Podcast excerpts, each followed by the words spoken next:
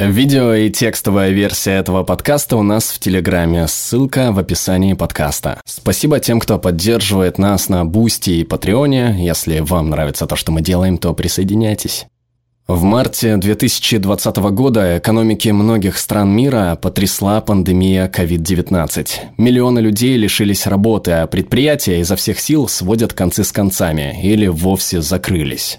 Власти ряда государств ответили на кризис беспрецедентными пакетами антикризисных мер. Только в США на первый пакет помощи потратили 2,2 триллиона долларов. Так откуда взялись все эти деньги? В большинстве стран денежную массу регулирует Центральный банк, действующий независимо от правительства, что исключает политическое давление. Власти могут принимать различные меры экономической политики, например, снижать налоги на доходы, а также создавать рабочие места на объектах общественной инфраструктуры, но они не могут просто взять и увеличить денежную массу. Сколько денег находится в обращении, определяет Центральный банк. Но почему центральные банки не могут просто напечатать неограниченное количество денег, чтобы помочь экономике в период кризиса? Такое краткосрочное решение возможно, но оно вряд ли ускорит экономический рост в долгосрочной перспективе и может может даже навредить экономике. Почему? Если в обращении будет находиться больше денег, производители таких товаров, как продукты питания, одежда или автомобили,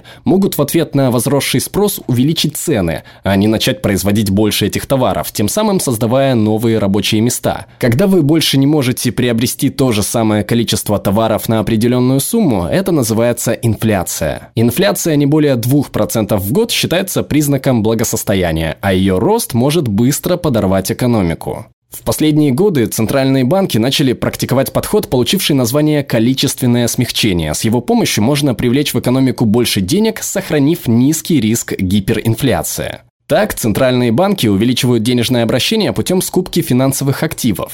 Любой человек может приобрести ценные бумаги у корпорации или государства. Если вы покупаете облигации, то вы как бы даете компании или государству деньги в долг, в обмен на обещание вернуть его с учетом процентов. Поэтому покупку облигаций иногда приравнивают к скупке долга. Когда облигацию покупают частные инвесторы, они платят деньгами, уже находящимися в обращении. Но когда это делает центральный банк, то он фактически создает деньги, обменивая на облигации то, чего ранее не существовало.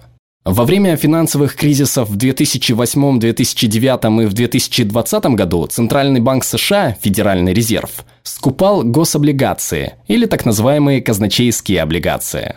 Очень многие частные инвесторы традиционно вкладывали деньги в облигации как надежный источник обогащения, зная, что правительство США обязательно рассчитается по ним с процентами. В начале 2020 года Федеральный резерв пообещал выкупить неограниченное число облигаций, выдав правительству беспрецедентную суду – деньги, которые оно потратило на финансирование антикризисных мер, программы стимулирования экономики и поддержки безработных. И хотя это очень похоже на простое печатание денег, однако это не совсем так. Согласно тому, как определяется цена на облигации, при скупке слишком большого их количества, Федеральный резерв, в свою очередь, понизил по ним процентные ставки, что заставляет инвесторов для извлечения более весомой прибыли вкладываться в более рисковые активы, такие как малые и средние предприятия – Таким образом, компаниям различной величины предлагается занимать больше денег, которые они смогут потратить на проекты и рабочие места, что в сочетании с краткосрочной финансовой и социальной помощью со временем приводит к стимулированию экономики. Однако обещание Федерального резерва скупить неограниченный объем госдолга вызывает вопросы и недоумения. В теории это означает, что правительство может выпустить больше облигаций, которые купит Центральный банк – а затем правительство использует деньги от продажи новых облигаций на выкуп старых облигаций. А это в итоге означает, что правительство никогда не вернет долг Центральному банку. Приводя эти и другие теоретические сценарии, некоторые экономисты озабочены тем, что, скупая так госдолг, Центральный банк подрывает систему, направленную на защиту экономики.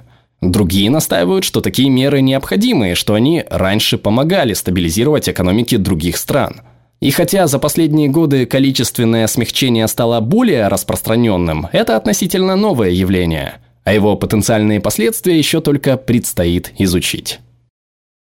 Перевел Ростислав Голод, отредактировал Михаил Гурьянов, озвучил Глеб Рандолайнин.